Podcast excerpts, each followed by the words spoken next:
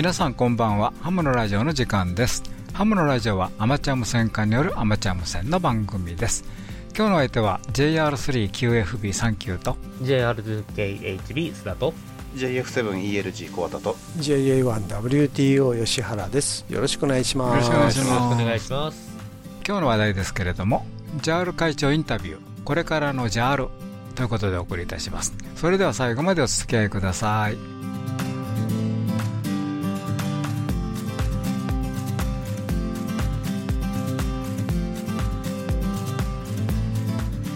この番組はきっと人生はもっと楽しい。無線従事者免許のアドバイザー QCQ 企画の提供でお送りします。無線従事者免許のアドバイザー QCQ 企画では一山一陸徳を国家試験で目指す方に向けた通信教育講座を行っています。効率よく学習できる教材。定期的な模擬試験とピンポイントな解説で受験生の皆様を強力にバックアップします。一山一陸徳の国家試験を受験される方 QCQ 企画の通信教育講座で合格を目指しませんか？詳しくはウェブで。QCQ で検索。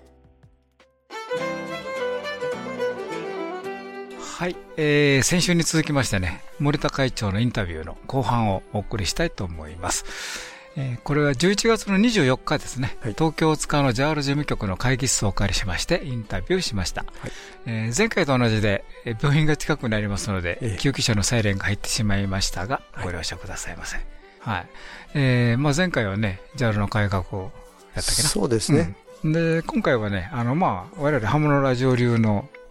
質問とかも含めましてね。質問させていただいて、はい。それについて回答いただきました、はい。ということでね、ままず、えっ、と、森田会長のインタビューパート1ということでね、QSL カード転送の状況改善について、はい。ということでお送りいたします。それではお聞きください。はい、えー今日はですね森田会長にいろいろとお話を伺ってるんですがちょっとあのハムのラジオな なりにですね、えー気になっていることがえーいくつかございますんで、はい。えーちょっと質問をしていきたいというふうに思います、まず一つですね、あの無線やってると一番気になる QSO の後の処理、はい。QSL カードとかですね、はい。その更新の確認とかですね、アワードとかに必要になってくるんですよね、はい。そのそ一般的には電子 QSL とか QSL カードが使われるとい。うことで、その QSL カードがですね日本の中でそのビューローとしての役目を JAL さんがやられてると、その中でなんかえー1年前のカードが届かんという話が出てきてる、この辺の話ちょっと伺いたいんですが。そうなんですあの本当にねあの今あのアマチュア無線化の中ではお大きな話題というかあの問題となっているのがその QSL カードの転送作業の遅れですね、はい、私もあのえーっと10月にですねあの初めてあの島根の、えービューローの方に、えー足を運びました。それでまたあの行ってみてやっぱりあの驚きの連続だったですね。確かにあのえーっと別のプレハブの倉庫にですね、えーっとえー多くの QSL カードがやっぱりストックされておりました。あの、まあ、お気づきの方もいらっしゃるかも分かりませんけどもビューローのまあ、処理能力といいますかですねあそこ、あの職員さんあのフルに稼働いたしましたらやっぱり、えー月に75万から85万枚くらいのですね処理能力が、えーあるんですけどもやっぱりあのコロナ禍で、えーお家でねあのにいる時間が多くなって、まあ、それに伴ってアマチュア無線で、えー更新する時間も増えてということでですねあのやっぱりデータ等も見ておりましたらやっぱりある時期はですね数年前はもうえー120万枚ほどのカードがやっぱりビューローの方に届いたそうでございます。そしたらまあ単純計算にしてやっぱり月にえー40万枚近くのカードがですね、まあ、結局、えー処理されずにえーの残ってしまうというようなことが、まあ、あのずっと続きましたので、まあ、単純に1年続け,、ま、続けると 40×12 で480万枚ですかね。だからそういうようなものがやっぱりあの、えー残っております。本当にね、まあえーですから1年以上かかっているのは、うん、あ間違いないんだなと思いますね。あのまあ、従来でしたらまあ3か月ぐらいで届いてたものがやっぱり10か月とか1年とかいうのうん状況が続いてます。はい、で、えーとまあ、これに関しましてはですね、えっとまあ、えー前回の理事会でもちょっとお話しして、えー部外の業者にえー頼もうかという話もあったんですけども、まあ、見積もりを、えー取った段階で結構な額になりました。でえーご存知のように QSL のですね、えー転送の費用はやっぱり、えーと委託費の方でやっぱり5000万から、あのーえーとえー配送費ですね、それがやっぱり、えー、と郵便局の方でお願いしてますけども、やっぱ月に200万ぐらいかかりますから、えー年間2400万、2500万ぐらいですから、やっぱりカードの、えー、と作業だけでですね7500万ほどのやっぱりお金がかかってます、だからその上にまた、えー、とたちまち今の石体分を解消するいうことでですね、えープラス3000万ってやっぱり1億越しちゃいますから、なさすがにね、あのあのそれも大きな問題なんだけども、そそれそこにそれだけのやっぱり費用をつぎ込むっていうのはね、まあ、どうなんだろうかと思いまして、でまあ、私も向こう行った時に、えー向こうの社長さんとお話しする中でですね、じゃあ、ままあ、例えばあの話で、えー毎月80万枚ぐらい届く中で、せめて半分ぐらいをですね当月に処理していただけないでしょうかと、でその中でしたらやっぱり、えー初心者ですね、ニューカマーの方が出したカードも当然含まれているでしょうし、えーとまあえーそのうちのいくつかのカードはですね、まあ、早めに到達する可能性もありますから、もう少しはやっぱりそういうふうなあの初心者に対して、えー届かないというようなものもね、えー状況もかいあのマシになるんじゃないかなっては思いますね。本当にあの、えー私の方にも、えー新しく会員になったんだけども楽しみに楽しみにカードを、え発行して向こうも発行してしてもらってると思うんだけども待っても全然届かない。1年経っても届かない。あのなんだ全然話が違うんじゃないかみたいな形でですね、あの JR に対してやっぱりあの悪いイメージを持たれたままで、えー、JAL を去っていく方もやっぱりいらっしゃると聞きますのでねそういうふうな話を聞きますと本当にあの胸が痛い申し訳ないなというう気持ちになります。ですから、まあ、その辺は本当に早く解消しないといけないなとは思ってますね。あのまあできるだけ本当に、まあ、JAL のその、まあ、定価にも書かれてますように、えー転送の業務は大きな、えー一つの事業であることには変わりないですからそれがやっぱり安定的に継続的にやっぱり、えーできるようにですね、うんえーサービス続ける必要があるなと思ってますね。はい今の枚数にも驚いたんですね。月75万枚とか80万枚はい。来てるっていう話ですね、はい。で片やその JAL の会員の中でですね、はい。カードを1枚も出さない私みたいな人間もいれば、はい。はい。えー月に何万枚もお出しになる方いらっしゃると、はい、そうなんです。はい。はい、で会費が同じだよねとこういう、えーちょっと耳っちい話なんですけどね、はい。やっぱり、えー自力者負担平等という話になると、だから対策講じた方がいいかななんてこう出しカードを出してない人間から見たら思ったりもするわけですよ。そうですね、もうそれは本当にあの同じ会費払ってる会員からすると、当然、やっぱりあの疑問だと思いますね。はい、ですから、まあ、例えばの案として、あのえーとえーカードを発行する、まあ、封筒をあのあらかじめ決めておいて、あのえー、とビューロに送る送るには、まああのえーこの封筒を使ってくださいと。であのえーそれそれ以外は、うんあのまあ、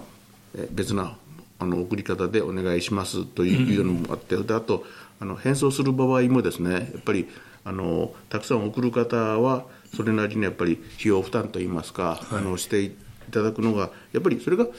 うん、本当の公平なのかも分かりませんね、考え方にまよりますと。はい、であとまた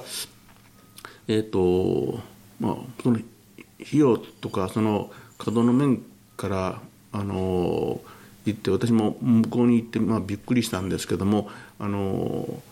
毎月、えーえー70万から80万あたりのですね、カードをさばく中でですねなんと非会員宛てのカードがですね6万枚ほどあるんですよ。1割近いじゃないですか。一応そう。なんか私ももうそれびっくりしましたね、えだから、あのーそれも結構あの、えー、大きな稼働がかかってるなって思いましたね。でそのあの6万枚のカードをもうあの非会員のももうすぐ捨てるかって言ったらですねあのえー、とりあえず3か月分置いといて、その非会員の方がですね、もしかしたら JR の会員になっていただけるかもわからないということで、えーと、ビューロの方でまたそれを別の場所にストックしてましてですね、3か月後にまた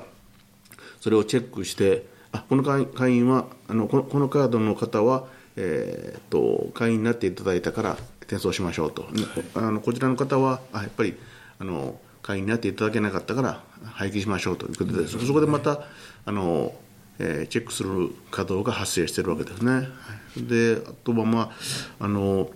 私もびっくりしたんですけども規格外のカードをあの送られている方もやっぱりかなりいらっしゃいまして、えー、えー、と規格よりもかなり小さいなカードをですね何枚も送ったりそれからあとは、まあえー、ペラペラの、えー、もう本当にあの薄っぺらいえー、紙で QSL のビューローに送りつける方もいらっしゃいますしあとは、まあ、あのもう最近、まあ、ほとんどの方が、ね、見てましたらもうインクジェットプリンターあたりレーザープリンターあたりでですね印刷するしてるカードの、えー、がほとんどなんですけどもやっぱり印刷ミスでですね、えーと、カードの、えー、裏面のデータ欄が半分ぐらいしか 書かれてないとかですねからあと,、まあ、あの文字あとはまあ手書きで文字が判読できないようなですねカードもかなりございました、はい。まあ、そういうようなものは全部、えー、一旦やる、えー、ビューローでまとめて、えーとえー、送れないようなカードはあの大塚の方にですね、えー、送れ返送されてきましてまたこちらの方で、えーえーと、送れない理由をですねいちいちまた個別に、えー、書いて、えー、その方にまた送り返しているっていうのが現状ですね。だからそこでもちょっと結構稼働かかってますね。余計に費用がかかってるということですよね。そうですね、うん、であとこの前そのさんからですねカードの枚数減らしてよとい。うお願いが出されましたけども、はい、あのよく見かけるんですけど、はい、1QS を1枚のカードとかですね、はい、あとコンテストは世界的にはカード出さないのにコンテストも、えー、出されてる曲とかですね、はい、いらっしゃるんですけどそのあたりは？そうですね。あれもあの今回あの、まあえー、今回その QSL のビューローの,、まあ、あの処理の問題もありましてあの理事会のまあ決議事項ということでですねあのカードのまあ削減枚数削減にですねご協力をお願いしますということで本当これ本当にこれはあくまでもお願いでしてですね全然もう強制力も何にもないんですけども、やっぱりあのさっき金さんおっしゃったようにコンテストの時にですねもうあの必ずえー、出す方もいらっしゃいます。私もコンテスト好きですからあの、えー、チェックするんですけどもやっぱり同じバンド同じモードでですねもう何回も何回もやってる方がやっぱりかなりいらっしゃいます。でそういうような方のお話聞くとやっぱりカード出さないとねあの今度呼んでくれないんですよとかいう ことも言われましてねあこれも致し返しだなとかって思ったんですけどもでもやっぱりコンテストをされる方はあの発行枚数も半端じゃないですからね、うん、だからもうそういうふうな方もあのえー、できれば、うんあのえー、必要な方はですねあのコンテストやって必要な方はですねももその方に連絡取って、えー、撮影で、あのえー、珍しい、えー、からあなたのカードを1枚お願いしますということでもいいんじゃないかなと思いますね。だからもう全部が全部出してると本当に、えー、すごい枚数になりますから、うん、だからそういうようなものも含めたりあとまああのえーとまあ、コンテストのログソフトによったらですねあの、えーと、とそういうふうなカードの枚数を減らすようなあの、はい、えー、チェックボックスが入ったりするようなものもありまして、はい、まあ、その辺の部分も、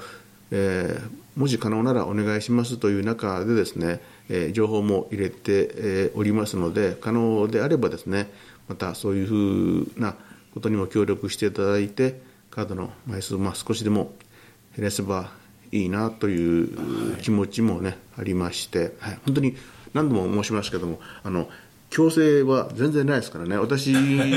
方にもやっぱりね、はい、あのお叱りの電話をいただきまして、はい、うん、あの一生に一度あの会うか会えない会えないかの方かもわからないのに、えー、カードの発行をあのやめるってどういうことだとか言ってね、あの電話かかってきたこともありましたけどもやめるんじゃなくてあの枚数を控えてあくまでもね控え控えていただくということなんで、あのえっ、と QSL カードを発行するなとかね、うん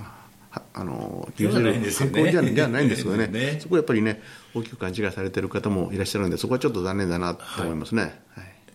ありがとうございます。あのこの番組でですねあの数週間前に QSL カードについて、えー、議論して我々なりの意見を述べさせていただいたんですが、はい、その必要に応じて必要な場合出しゃいいじゃないかと。のべつの幕なしに出すもんじゃないの、はい、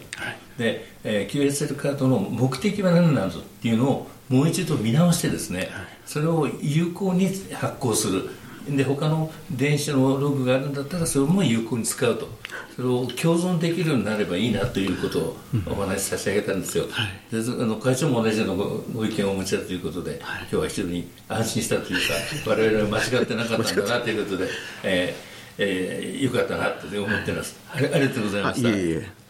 はい、いかがでしたでしょうか？J3EDG 電波飛ばしっこしようよ。ハムのラジオそれではここで無線従事者免許のアドバイザー QCQ 企画からのお知らせです。まずは第1級アマチュア無線技師令和6年4月期国家試験合格のための通信教育講座のご紹介です。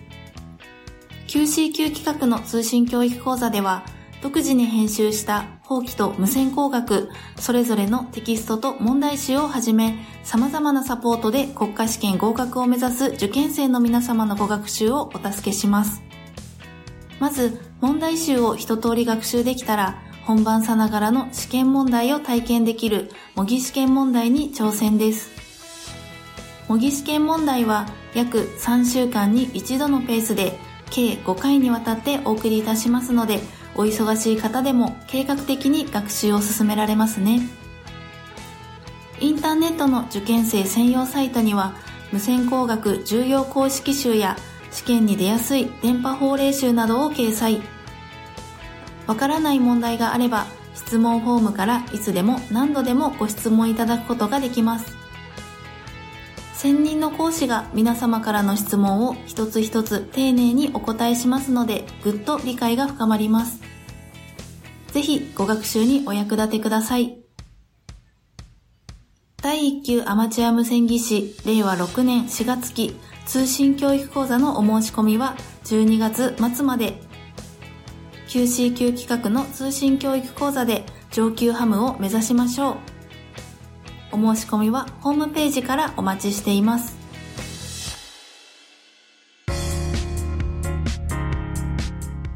QC 級企画は他にも第3級、第4級アマチュア無線技師や第2級、第3級陸上特殊無線技師の養成課程を実施しています。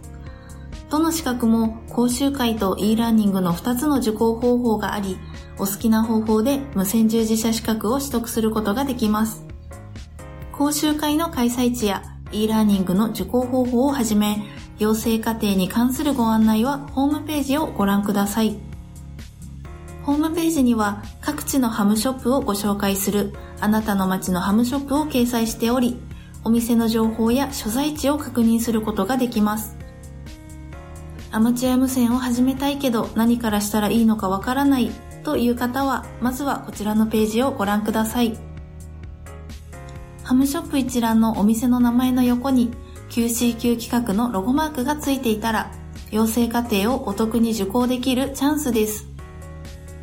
QCQ 企画のロゴマークがついたお店経由で当社の養成課程に申し込むと、受講資格やご年齢に関わらず、受講料金から3000円割引となります。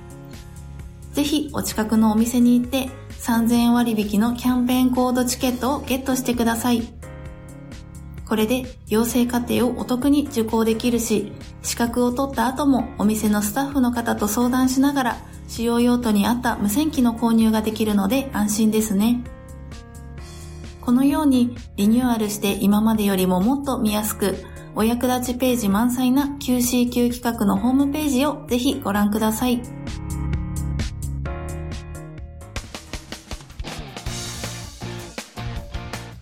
また、現在 QCQ 企画では、養成家庭講習会を運営する講師管理責任者を募集中。例えば、アマチュア無線技師の講師なら、福井県や石川県などの北陸エリア、香川県や愛媛県などの四国エリアを中心に募集しています。現在募集中のエリアや応募条件、応募方法についてもホームページからご確認いただけます。お電話でも受け付けていますので、興味をお持ちの方はぜひお問い合わせください。QCQ 企画の講習会で講師管理責任者デビューをしてみませんか ?QCQ で検索。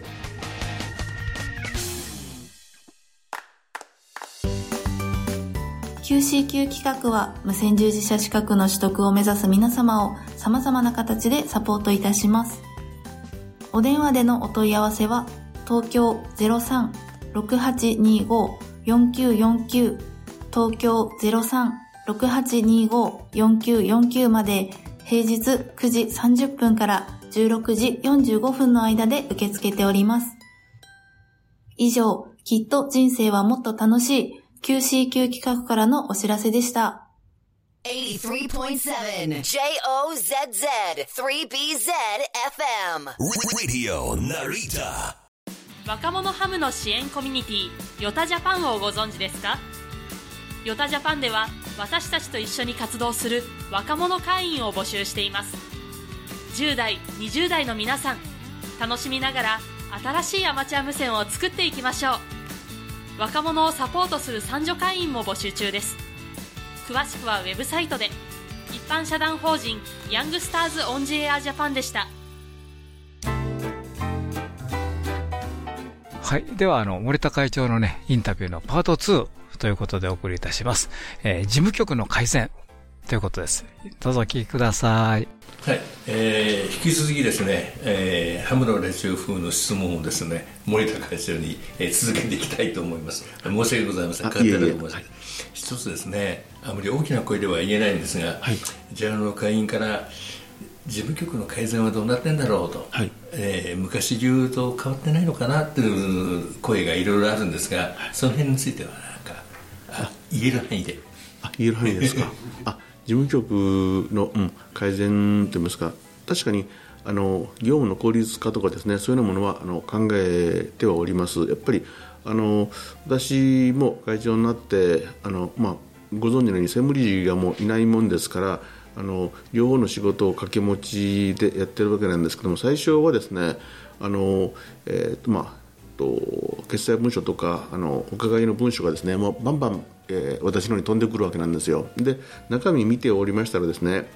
やっぱりあのえーとまあえー、必要な必要というかあの必ず、えー、見て判断しなきゃいけないようなこともあるんですけれども中にはですねもうあの例えばリピーターの代表者が変わ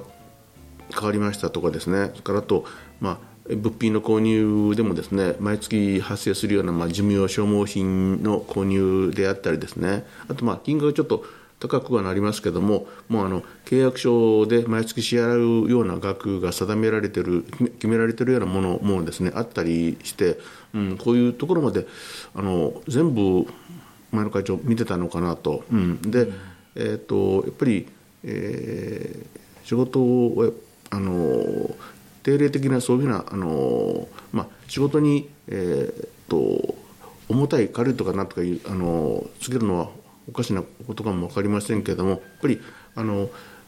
重要な判断すべきものはやっぱりそれなりに時間をかけないといけないんだけどもあのもう警備の支払いであるとかですね先ほど申したような例の部分であればもうあの、えー、事務局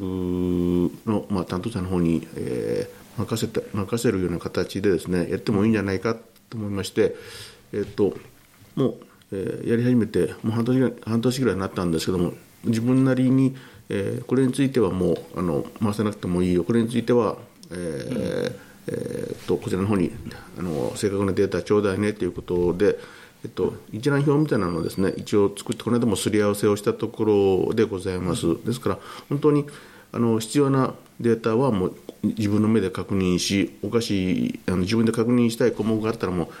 事務局に電話してですねここはどうなってるのとかいう形で、えー、逐一あの自分の納得いくような形で処理の方は進めてます。であの軽微な部分につきましてはですね一応あの、えーと、支払い先とその支払いの金額であるとかですね支払いの項目それをまたあの毎日処理した日にちであのエクセルのファイルとかですねに入れていただきましてあこういうような支払いも、えー、今日あったんだなとかねいうことが分かるような形にはあしてます。であとまああの、えー、職員のまあ意識の改革とかねいう問題なんですけどもやっぱり少ない人数で日々やってますからなかなかまとまったね研修みたいなのはできにくいとは思いますけれどもやっぱりあの我々の、えーと、お客様はやっぱり会員であることはもう間違いないわけなんでだからあの会員の皆様にやっぱり、えー、納得いただけるような対応であったり知識であったりねそういうふうなものは必要だと思いますので年はやっぱり、えーとえー、少しずつ改善をしていきたいなとは思ってます。であのアドバイスいただける方もいらっしゃいますのでねその辺の部分をやっぱり、えー、業務の効率化であるとかあの、えー、接遇対応のまあ向上であるとかねそういうようなあの会員の目線に立ったような形でできるだけ業務が遂行できるような形にですねあの持っていきたいなとは考えております。はい、あのお話を伺っててですねあの会社を起業した時に、はい、その会社が大きくなっていく時の過程に非常によく似てるなと。最初はそのトップの方に権限が集中して、はい、業務がそこに全部決済権が全部あるんで、はい、そこ行きますよねと、で大きくなっていくにつれて、だんだん業務が増えてきて、全部が見てないくなって、その権限の異常だとか移植だとか必要になってくる、はい、まさにそういう構造じゃないかなと。そうですね。はい。だからあのー、えー、一人の方にやっぱりあの集中するのはうんあのまあ、時と場合によりますけども事案の場合、うん、あのそこまでしなくてもやっぱりあの権限をですね異常したりですねあの、まあ、分担をするような形がですねあってもいいんじゃないかなって思いましてその辺りの部分は、まあえー、今回、まあえー、理事会ありますけどもその辺の部分でもですね、えー、私なりにやっぱり案をお示ししてですね、えーとまあえー、自分がやってる、えー、この範囲の業務は、えーとまあえー、この理事さんにお願いします、えー、というようなあの常務理事みたいな形ですね、うん、そういうふうなものをあの作ってもいいんじゃないかなって思ってます。で前もお話ししたようにあのと専務理事はもうあの常勤でなきゃいけないみたいな、えー、考えの方もいらっしゃいますけども実際もう調べてみましてもあの常務である必要はあの常勤である必要はありませんのでねその辺の部分も見直ししてその組織のえ業態に応じてその動きやすいような形にした方がいいのかなと思ってます。で私自身も実際その理事の仕事の方も行っておりますけどもあの確かにしんどいですけどもあの一人が毎日来ないとできないような仕事じゃ決してございませんこれは。これはもうはっきり言えることですね。であの事務局の方にも、うん、私今今みたいなスタイルでやってますけども事務局なんか困ったことあるって話してもいやいや別にもうあの今の会長のスタイルで全然問題ないですよってあの、えー、お答えいただいてますのでやっぱりその辺の分のあの専務理事の仕事のやり方もですねやっぱりあの見直しその業務の仕事量に応じた形でですねあの柔軟に対応していく必要があるのかなって思いますね。だからその辺も私はもう見直しの方をやっぱり考えております。なるほど、はい、まずあの会長を暇にしなきゃいかんと いうことですよねで権限を移植しておいてでその下の組織の、えー、仕事も軽くしていくということが次の段階かなと。でそれだとその会員の皆様も納得してあちゃんと事務局が仕事してくれてるなという感じに見えてくるになるかと思いますね。はい、よくわかりました。はい、いかがでしたでしょうか？JH5JJK 西野松沢です。ハムの集いに来てます。大きな声でハムのラジオ。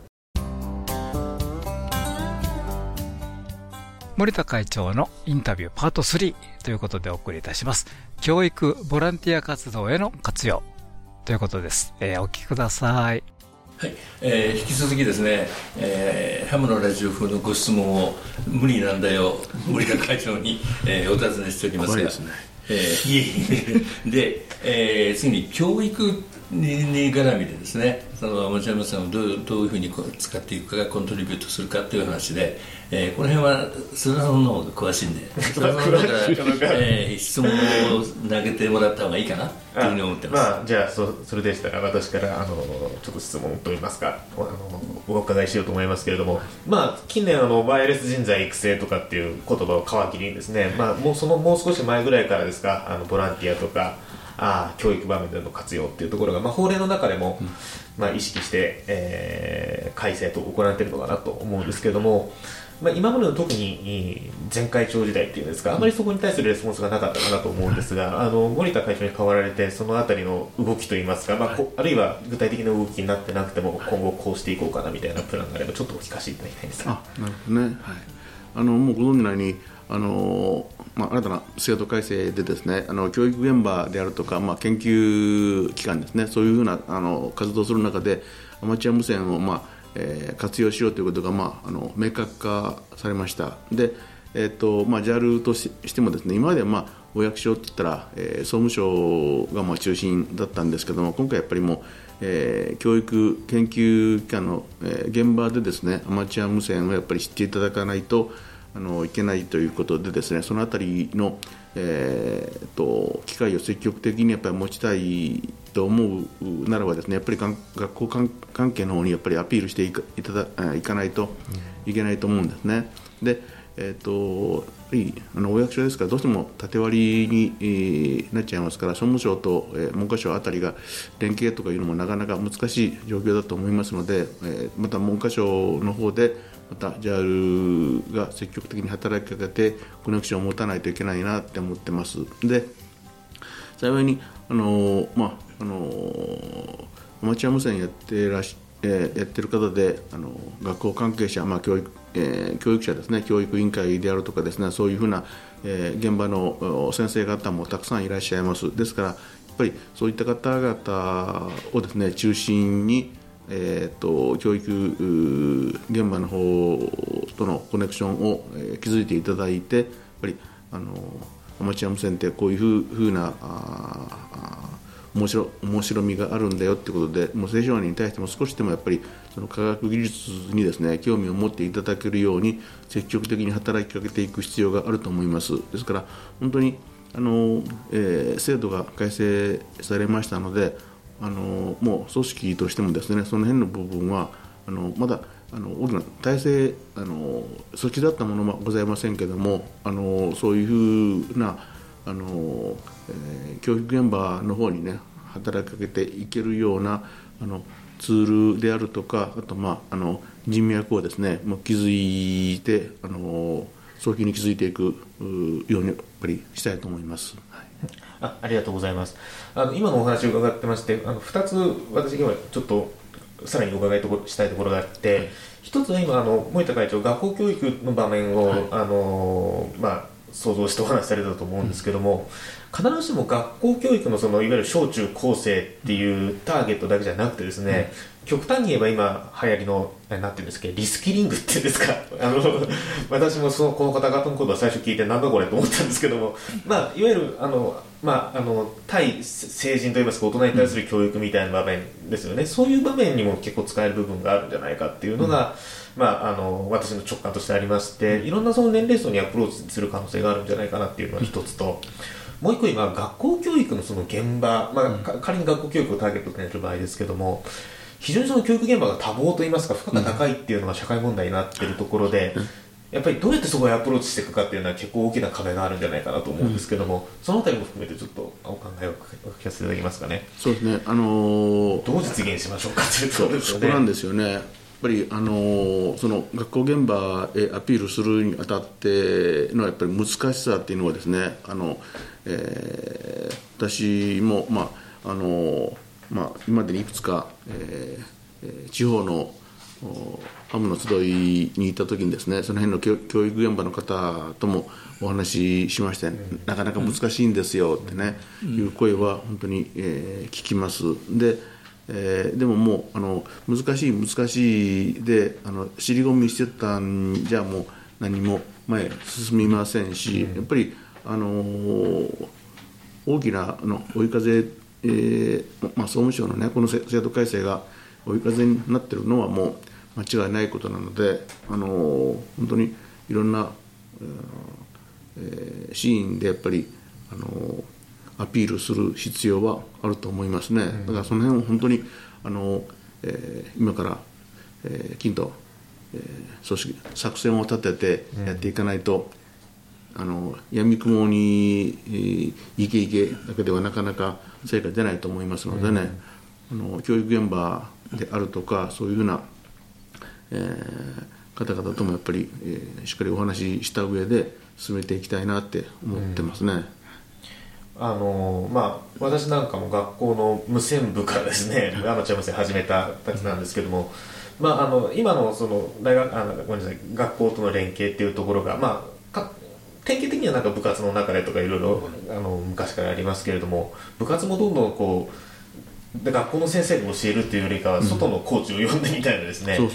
どんどんあの、まあ、先生の負荷が高いのでっていうこともあるんでしょうけども、はい、そういう意味ではその教えられる人をどう育てていくかみたいなテーマも一つあるかなと思うんですけれども。あそうですね、うん、あの全部が全部本当に学校の方にあのお願いすると学校の方もやっぱりね、うん、あの結構しんどいものがあると思います、うん、さっきあの、うん。えー、須田さんおっしゃったように先生の方もやっぱり昔と違って結構あのいろいろあのやることが多くて負荷が多いというふうに聞いてますから、クラブ活動のあの活動の実態にしてもですね部外から部外にあのボランティアの講師をお願いしてその方にやっぱり通常の、えー、クラブ活動をサポートしていただいているというような事例も結構ございますのでね、うん、あのアマチュア無線もそういった形ででも構わないからやっぱりあの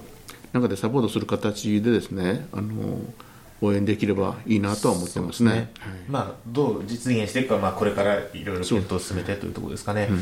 あとあの教育の話今お伺いしましたけどあのボランティア活動、えー、活ボランティア活動への活用ですか、はい、のあの話題というのも、まあ、あここ数年ぐらい話題になってますけども、うん、まあ、あのアメリカでは実際にマラソン大会でこう運営運営側としてですねアマチュア無線を使ってっていうような、はい、あの事例もいろいろ聞くんですけども、はい。なかなか一方でその日本でいうところですねそのそういうボランティア活動に対する活用っていうのは、実際いろんな声聞いてると、あの、ちょっと抵抗の声があったりですね、私なんかはどんどんやったらいいんじゃないかと思うんですけども、はい、その辺の今事情って、まあ、ジャールとして検討されている内容も含めてどうなんですかね、あの、うん、一時期猟友会へのかでの活用がどうたらっていう話もありましたけども、ね。うん、あのボランティア活動でもアマチュア無線が使えますよってことで、まあいろんな活用シーンがリーフレットなんかに、えー、書かれてますよね、うん、あのその猟友会にしてもそうだし、まあ、あのマラソン大会でのですねやっぱりあの沿道でのあの、えー、整理とかそういうふうな、うん、あのえー、サポート側のですねスタッフとしての、えー、役割みたいなのも書かれてましたけどもなかなかその実施団体とですねあの、まあ、うまく話してアマチュア無線こういうところに役立ちますよというのはやっぱりまず理解をしていただかないとですねこういうこともできできますから、うん、私らやりますよって言ってもあの受け入れする側もですねやっぱり、えー、アマチュア無線ってあのそういうところでも活用できるんだということをやっぱりまず知っていただかないことにはですねなかなかそういうふうな、えー、地盤というかあの下地の方も広がらないと思いますのでその辺に対してもやっぱりあのえー、各、えー、行政に対しても働きかけていくのがやっぱり結局はあの回り道かも分かりませんけどもそれが一番確実なアマチュア無線をやっぱりしていただく方法なのかなと考えますね。今あの行政のあのとこれ、えまあ、協力っていうことをおっしゃいましたけど、うん、まさにその活用場面がこういうところがありますよっていう一方でやっぱりそれはそれとして、まあ、今多くのアマチュアの方が気にされているのはそういうボランティアの活動がでの活用が広まるにつれてですね、うん、やっぱり不適切な使い方といいますか違法な使い方っていうんですかねが増えるんじゃないかっていうのを懸念されている方が結構いらっしゃると思うんですけども、うん、まあ、そういう意味での行政の働き方かけも必要でしょうし、いろんな方面での取り組みが必要とそういう話なんでしょうかね。そうですね、うん。で実際にボランティアでこう使いましたみたいな事例って日本の場合でなんかあの JAL で聞かれていたりするんでしょうか、うん、だからその辺がですねあまり情報が上がってこないんですね。であのまあもちろんあのあの活動でいろんないろんなシーンがありますけどもそういった方であのこういうふうにやりましたよってことであのえー、もしうまくいった場合はですねぜひあのあの情報は、ね、あのいただきたいっていうのが本当に本音ですね。はい。そういうアマチュア無線の、まあ、価値私、社会価値を上げるなんて言い方をちょっと行々しくするんですけども、はい、やっぱりそのためにもいろんな事例のヒントがないと、はい、新しいその使い方みたいなのが生まれづらいと思いますので、ぜひそれは、あの皆さんに共有してほしいという感じですね。はい、そうですね。はい、あのソリューションの提案の例がなんか出来上がるといいかなと。そう、そうなんですね。やっぱりね、あのままずあのモデルとなるような事例があってそこからやっぱりあのブラッシュアップしていったらですねより素晴らしいやっぱりあのプランもできてくるでしょうし、うん、うん、まずやっぱり本当にあのえーと、活用範囲が広がったんだけども今、本当に手探りな状態ですから、うん、やっぱりあの情報を、まあ、私としてはもっともっとあの欲しいなという感じですね、うん、そういうことであの、えー、それを展開するようなチャンスというかあれもできるでしょうし、あのえーと、そのその周知する方法であればですね、まあ、あの JAL としてもまあ、いくつかのメディアあの出資するあのメディアありますからそういうところでやっぱり展開もできますのでねまずはやっぱりあのいい事例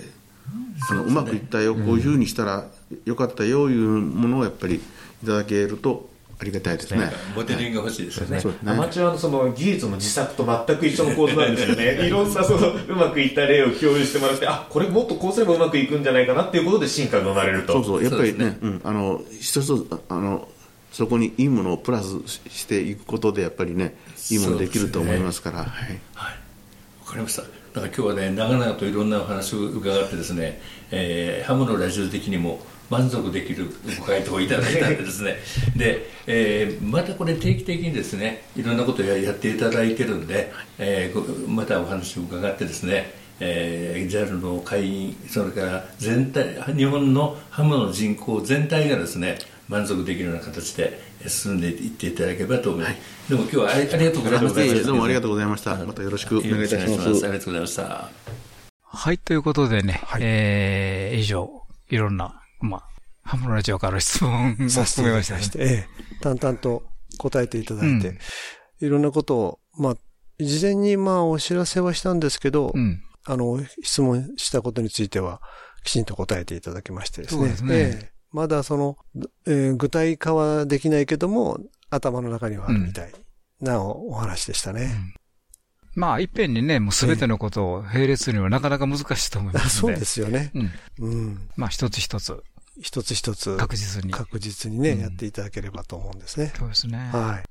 まあ、あの、JAL の改革も含めましてですけどね、うん、あの、いわゆる我々のアマチュア無線の電波の方も、総務省のいろんな、ね、法律の改正もありましたりね。ね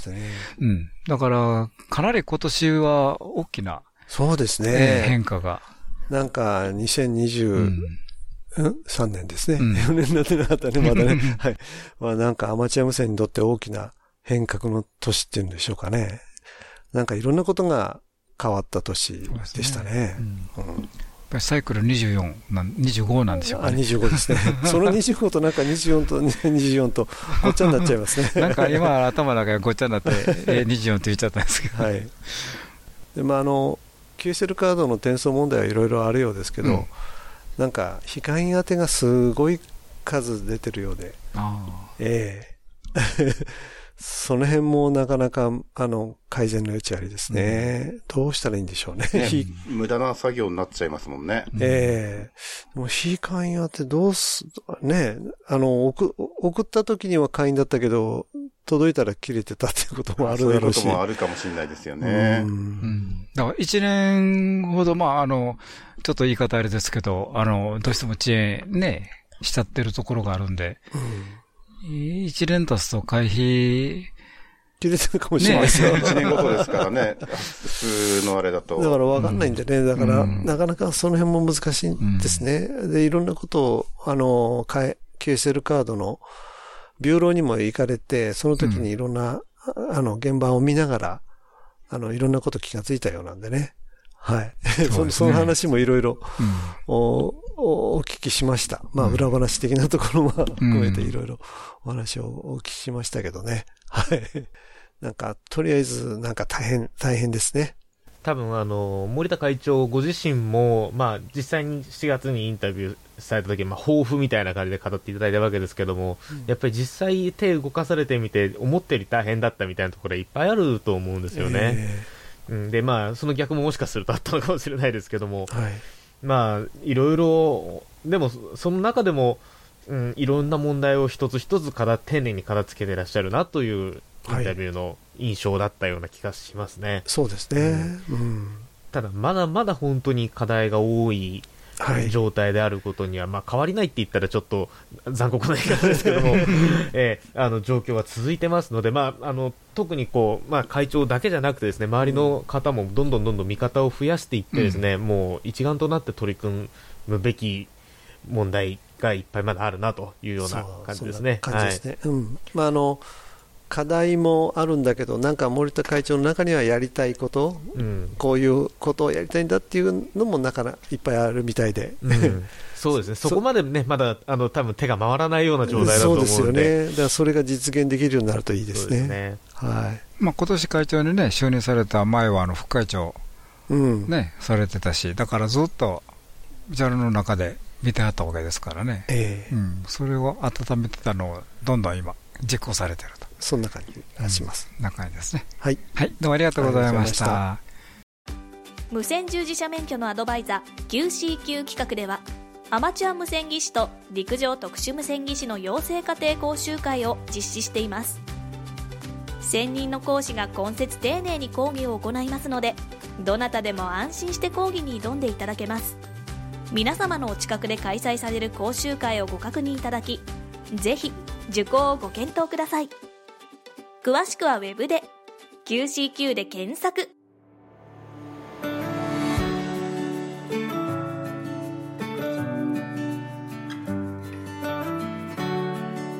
はい、ということでね、今日の番組いかがでしたでしょうか？はい、えー、先週、講習とね、えー、JAL の森田会長のね、えー、7月に続きましてね、はい、えー、まあ、11月に収録をさせていただきましたけど、はい、まあ、4か月経ってね実際具体的にねもう動かれてる中のお話なんで、ええ、すごくなんか説得力があるというか。そうですね、うん、そんな感じがしました、まああのえー、来年選挙があるのでね、うん、えー、ちょっと陣営がどうなるか分かりませんけどまたあのインタビューさせていただきたいなとは思ってます。そうですね、はい。まあ、皆さんにね、あの森田会長の方からもね、やっぱり皆さんにいろいろとお話を聞いていただきたいというのはあると思うんですよね。うん、はい、あの各、えー、ハムフェアとかから各地の、えー、ハムのいろんな、